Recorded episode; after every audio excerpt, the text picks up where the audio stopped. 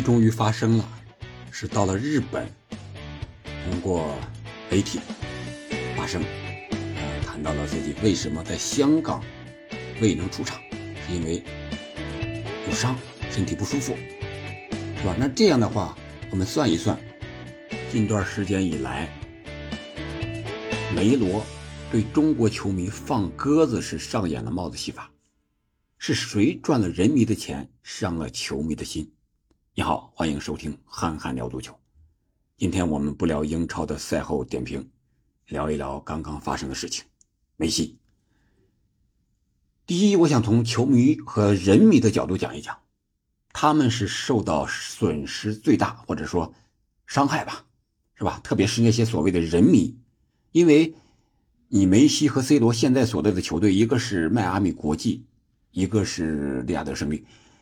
你想一想嘛，他们这支球队有什么样的底蕴和成绩，肯定是冲着你梅罗去的嘛，就是看梅罗的结果，看不到啊，还花了大几千块钱，还要搭上几天的功夫，主要还是感情上受不了，感觉是受到了欺骗，我觉得这个可能是伤害最大的。能去的，基本上也不差这几个钱，对吧？或者说也有个可能极少数的人，是为了这这一次啊花了。自己积攒了好多，好多时间是吧？这个钱，呃，也有这种，特别是一些所谓的学生啊什么之类的，呃，可能年轻人自己的经济实力不够，也借了好多钱，然后去，结果没能成行，这个可能是伤害更大的。然后就是第二个，从梅罗的角度讲，我觉得梅罗本身啊也是被合同裹挟的。你想一想，C 罗去了沙特是吧？梅呃，这个梅西去了美国，美职联，那么高的身价，那合同里没有一些商业的条款，光去踢球吗？那谁也不是傻子，对吧？肯定有条件限制。然后，那就是踢完这个联赛正儿八经的比赛之后，那就打商业杯比赛呗。那现在年龄大了呀，一个三十八了，啊，一个三十六了，在连续的长途的飞行啊，据说这个。梅西这个迈阿密就贝克汉姆安排他，这是从美洲到中东，然后再到亚洲、东亚，飞了大概是三四万公里啊！你想想，还要打比赛，还要出席各种所谓的商业活动，你说他们能不累吗？这么大的年纪，对吧？他们既是利益的获得者，同时也是受害者。为什么说利益获得者呢？那肯定。他们不出场，这能有这么高的出场费吗？这球队号召力肯定没有那么大。受害者是是说他们的身体，是吧？他们，呃，球迷对他们的一种感情影响，或者掉粉丝啊什么乱七八糟这些事情，他们的伤病啊，肯定都是真的。他们对球迷的感情，我觉得也是真的。但他们是人，也是真的。他们不能为了钱带伤出场。如果带伤出场的话，比如说在香香港这个大球场里面，梅西。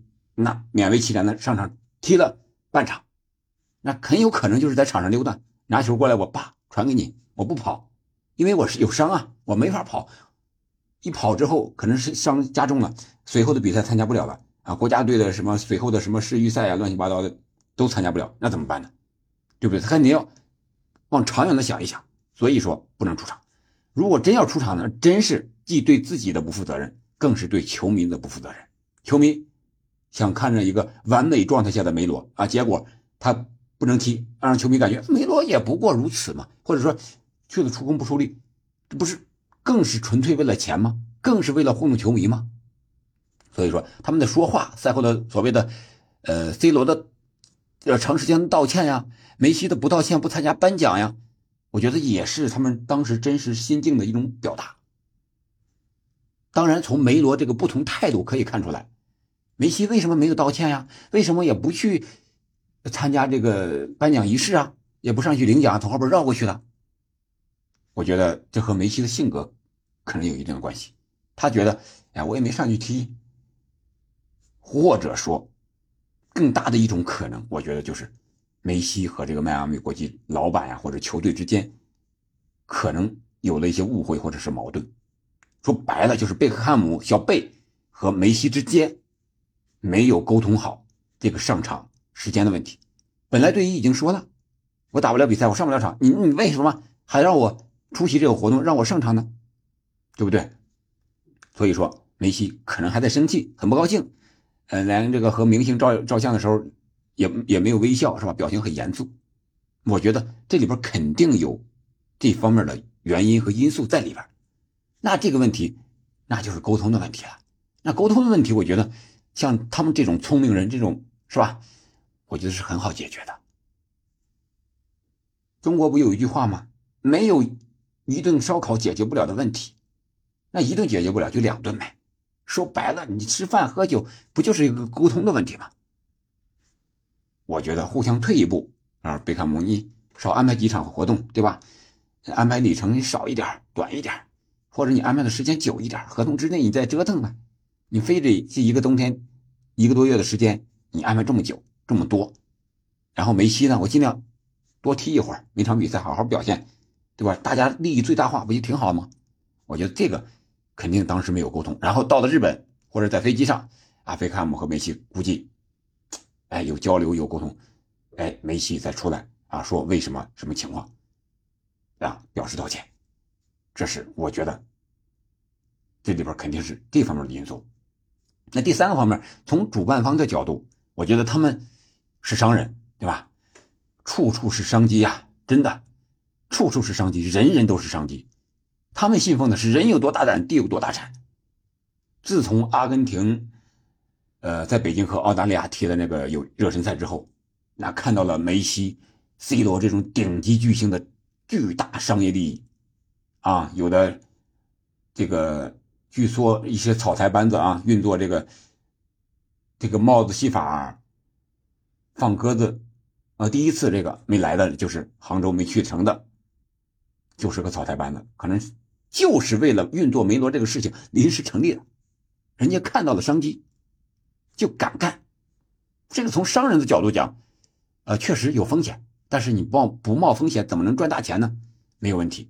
但是对于球迷的角度讲，对于普通人来讲是无法理解的。你这不是薅中国球迷的羊毛吗？是吧？为什么能好动呢？